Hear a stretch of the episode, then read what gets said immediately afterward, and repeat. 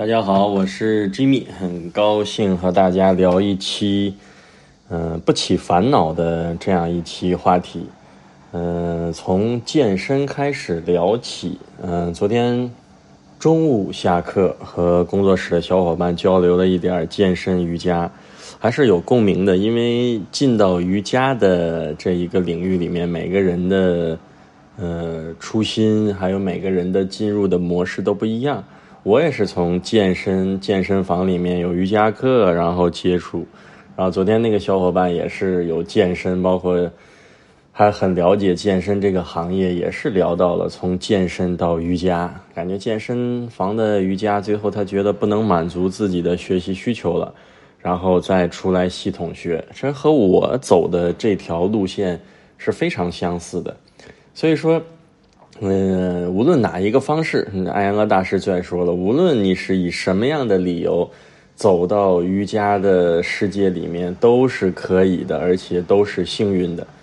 所以讲到健身、瑜伽、瑜伽、健身，然后就说一说健身和瑜伽到底和我们带来的东西有什么不同，最后怎么能够谈到 不生烦恼这个话题。也就是发心正不生烦恼，是我其实想说的这一期话题。昨天小伙伴说了一句话，特别有道理。我觉得他说健身给大家的感受是不断的去追求快乐，然后瑜伽给我们的感觉是追求的喜悦，或者说追求与不追求都是，嗯，不应该把它当成一个追求这个字儿，因为有一句话说，你追求过来的东西。可能都是不稳定的、不恒长的，反而自然而然的东西是有福报的、是稳定的。你拼尽一切追来的东西背后，都会隐藏着一些不安全、不稳定，甚至还有一些不好的因素存在里面。这个就要你站在更长的历史长河，干站在更长的人生的长河去看待，哪些是自然而然来的东西，哪些是你。拼尽全力去追的东西，这里的好与坏，不拉开个五年八年的时间维度，有时候自己好像也没办法去辨析这句话到底是对还是错。那健身追求快乐这个问题有没有错呢？我觉得没有错，因为本来现在的生活的状态，就说我们商业的这种嗯模式和快节奏的生活。其实很多人都是在一天的朝九晚五、五加二、白加黑这种生活的不断的重复中，能够在下班休息时间，能够在空余时间去跳出工作的环境，能寻求一点快乐，让内心有一点富足和变化。我觉得这就已经非常不容易了。只是瑜伽好像往后又拓展了一步，除了给你快乐，还能给你喜悦。其实快乐和喜悦是不太一样的。举一个例子，我一直觉得健身那几年给我的快乐像怎样啊？就是像去游乐场，就像是从过山车的高点往下俯冲的时候，兴奋快乐。然后从健身房洗完澡出来，一路都是蹦蹦哒哒的那种，很心情很愉悦的一个状态。我觉得是健身给你带来的。但是那种快乐之后，你发现。我最爱说的一句话，然后呢，真的是在快乐之后，你会有一个衰退期，就是你不可能一直维持在，或者人生，或者每一天，或者一个阶段，你不可能总在维持在过山车往下俯冲的那种快乐和愉悦的状态。你那个时候，你是肾上腺素、多巴胺、内啡肽等等这些身体激素的分泌给你创造的那个快乐的同时，那你必然要接受这些物质。一点点的消散在人体里面，你要进入到一个衰退、困乏、空，就是整个人从高点到低落的一个回落。所以我们会第二次再去追求从过山车上，第二天再去健身。所以健身的这个问题，想一想是不是有时候和抽烟喝酒的这种上瘾也是相似的？但是它又不一样，你不能把它单纯的归为。像是吸烟、喝酒这样的，因为它给你的身体至少没有带来什么危害，其他的方式可能会给你带来一些危害。健身，我们至少获得了一个好的身材、形象、外在等等的这个东西，给你带来一个自信。所以他肯定健身的好处要比我们要去做其他事情要上瘾要好得多。但是就是有时候练着练着，我们会往后想，如果一直追求快乐，那我在不快乐的时候怎么办？我是用不快乐的时候再去追求第二次的快乐、第三次的快乐，最后发现瑜伽好像能够平衡这种既不是快乐也不是悲伤的一个中间的状态，就是一个淡淡的喜悦。貌似听着这听到这里，好像瑜伽比健身高级，我觉得。也不是，永远不要认为你的这个东西就比别人的高级，哪个就比哪个高尚，这是我一直比较反对的。因为很多东西你都是站在自己的视角，站在一个狭隘的状态去看待这个问题。只是瑜伽想给你传递的东西是一个喜悦，是一个淡淡的，一个维持身心平衡的，维持一个相对稳定的，没有大起大落的。那昨天。嗯，小伙伴也说了，那瑜伽这样练下去，你修这些佛学修下去，这个人不就变成麻木不仁了吗？又回到前面经常讲的，我们可能会走到另外一个极端，就是你认为，当我越来越心平气和，我也不起烦恼、不起这个情绪的时候，我就变成了一个麻木不仁的人。其实也不是，而是我觉得它背后的蕴含的那个智慧才是最重要的。就是能够，我还在瑜伽的这种哲学思维里面去过山车，我在瑜伽的哲学思维里面，我还可以去蹦蹦跳跳、跳操、健身、撸铁，都没有问题。而是你能够做到不执着。其实我们想想，你说你对这种情绪的高涨或者情绪的低落，最让我们难以自拔的，实际是执着，而不是这件事儿。就像昨天，嗯，小伙伴也问我，说如果说按这样的思维下去，那如果这个人达到喜悦了、平和了，这个人还会有那种特别极致的开心或者特别极致的悲伤吗？我说还是会有的。就像我们说开悟的人。也是该吃饭吃饭，该睡睡觉睡觉。他也会因为家里人有喜事、结婚、升迁，他会感到高兴；也会因为家里人的离开会去悲伤，而是他不会执着在里面跳不出来。所以“不执着”这个三个字儿太伟大了，我觉得。嗯，佛陀当时包括很多经典都有类似的不执着，这里面有特别多伟大的智慧。当你不执着这个情绪，不执着这个事情的好与坏的时候，你就有很多的方式方法来解决问题，包括看待你的心智、情绪等等的高与低的落差。所以这期话题说到这儿，我想给它起个名字，就是无论你选择什么。你做什么？你接受什么？拒绝什么？最后，我觉得一个标准就是我们做到发心要正，而且不起烦恼。就是你首先发心不能有问题，你发心就是想让别人不好，那你这件事儿你不起烦恼了，然后你也觉得你做的是平衡的、平和的，也存在一点问题。就是光不起烦恼，有时候这件事就变成了自私。但是如果你的发心是正的，你还能不起烦恼？我觉得这个时候就是智慧。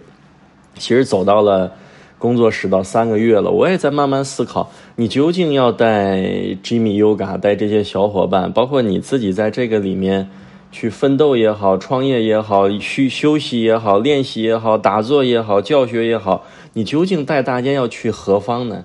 我觉得这期话题也是符合我希望大家。能去走到的一个方向，包括以后可能我还会要去讲下一步未来，就跟国家有五年规划、十年计划，我要一点点的去做这件事，到底要带到大家去哪里？但是我觉得在现在给大家透露一点，就是我觉得无论怎样，你在当下的这一个选择和判断的时候，发心要正，然后不起烦恼。但发心要正这个事儿，如果一定要抬杠，又有一系列的问题。就跟有跟小伙伴说，我说发心要正，比如说你看到一个流浪猫，啊，你看它可怜，给它喂点吃的，这算发心正吗？算，一定算发心正。但是他就说了，那不一定，这个猫已经吃的很饱了，就是因为多吃了你那一口饭，它被撑死了。你看你这个发心正是不是把猫害死了？没错，那你就要抬杠下去，永远是没有止境的。但是有时候发心正啊，只能立足于自己当下的认知、当下的判断，因为你不敢说你绝对的任何一件事，你就是在做一个绝对正确的事，只能说是相对。我觉得发心正就是你在做这件事，你没有绝对的是利己主义，我觉得就是发心正。你是让彼此的关系，让彼此的事情变得干净、整洁、清净、清凉，而没有做纠缠、做一些更消耗的事情，而且能有彼此成长的机会。我觉得这个就算发心正。其实工作室开了三个月了，也已经开始出现了我说的什么呀？其实当你做任何事情，不要有期待，你有期待的背后就一定有失望。比如说。什么叫有期待？从工作室开始，那所有的人都喜欢来上我的课，来的每一个小伙伴都特别喜欢，来了此生此世就不走了。只要 Jimmy Yoga 一天不关门，他就永久在这练习。我觉得这这种这种期待，你就是给自己挖了一个大大的坑。我觉得一个瑜伽馆主也好，或者一个瑜伽老师，或者生活中你做任何工作。我觉得我们唯一能做的事情，就是你认认真真的对待当下的每一节课。你只能做到的是每天认认真真的完成你当下手里的工作。你对后面的期待、期许，这些都是没有特别大的意义。你可以做目标，我想五年之后，我把房子从一楼盖到六楼。但是你只能做到今天我码十块砖，明天我码二十块砖。具体我是码到第五层的时候是刮台风了还是地震了？如果你没有这个期许，我一定要怎么怎么样，是不是你就不生烦恼了？我觉得当能不生烦恼的时候，一系列的问题 A B C D 就解决了。所以工作室到开始到现在，其实已经劝退了两个小伙伴了。其实我觉得才表面上看，哇，这个。这个馆主，这个 Jimmy 老师好冷血，好无情啊！我觉得反过来，从我的发心是减少彼此的消耗。而且，其实，在瑜伽的练习，你会发现，当你练得越久，实际上你不需要上那么多的课，你也不需要上特别多老师的课。你越多，其实有时候就是能量的纠缠。反而我觉得拒绝了一些人，能够让他退回去专心做你当下该做的练习。彼此的不相见，彼此的告别，实际是为了让每一个人在专注回去到你自己现在当下的那个老师当下的练习去认真的去成就专注。所以说，人这一生，我觉得。最难培养的或者最优秀的品质就是专注，因为太散了。你看现在所有的商业、所有的短视频、所有的微博、所有的能看到的这些周围的信息，眼睛肉眼可见的，都是让我们变得更加的散乱而缺少专注。所以，当你的发心是让他、让我彼此双方都变得更加专注的时候。我觉得这时候减少能量的消耗，让彼此的关系变得干净、简洁、清凉，啊，这件事儿我觉得就是什么呀？不生烦恼。所以说，当你做很多选择呀，或者是拒绝呀、接受啊、接纳呀。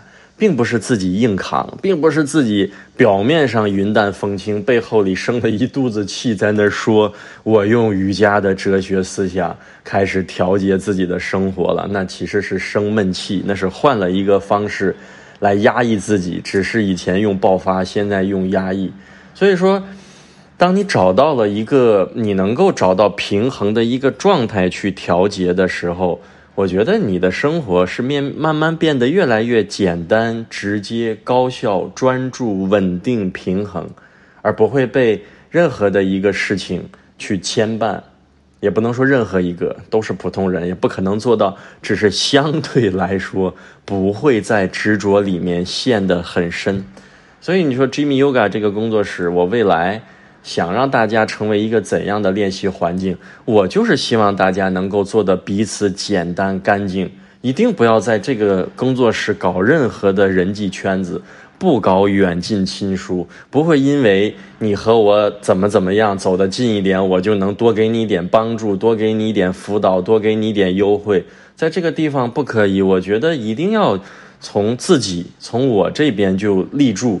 这是一个简单的，不搞社交，不搞人际圈子，简简单单，直直接接，进门换衣服，练习，手机放在前台，不玩手机，练完之后回家休息，或者你在这打坐、阅读、看书，这是我觉得最美好的一个状态，或者这是一个我们城市中闹中取静的一个栖息地。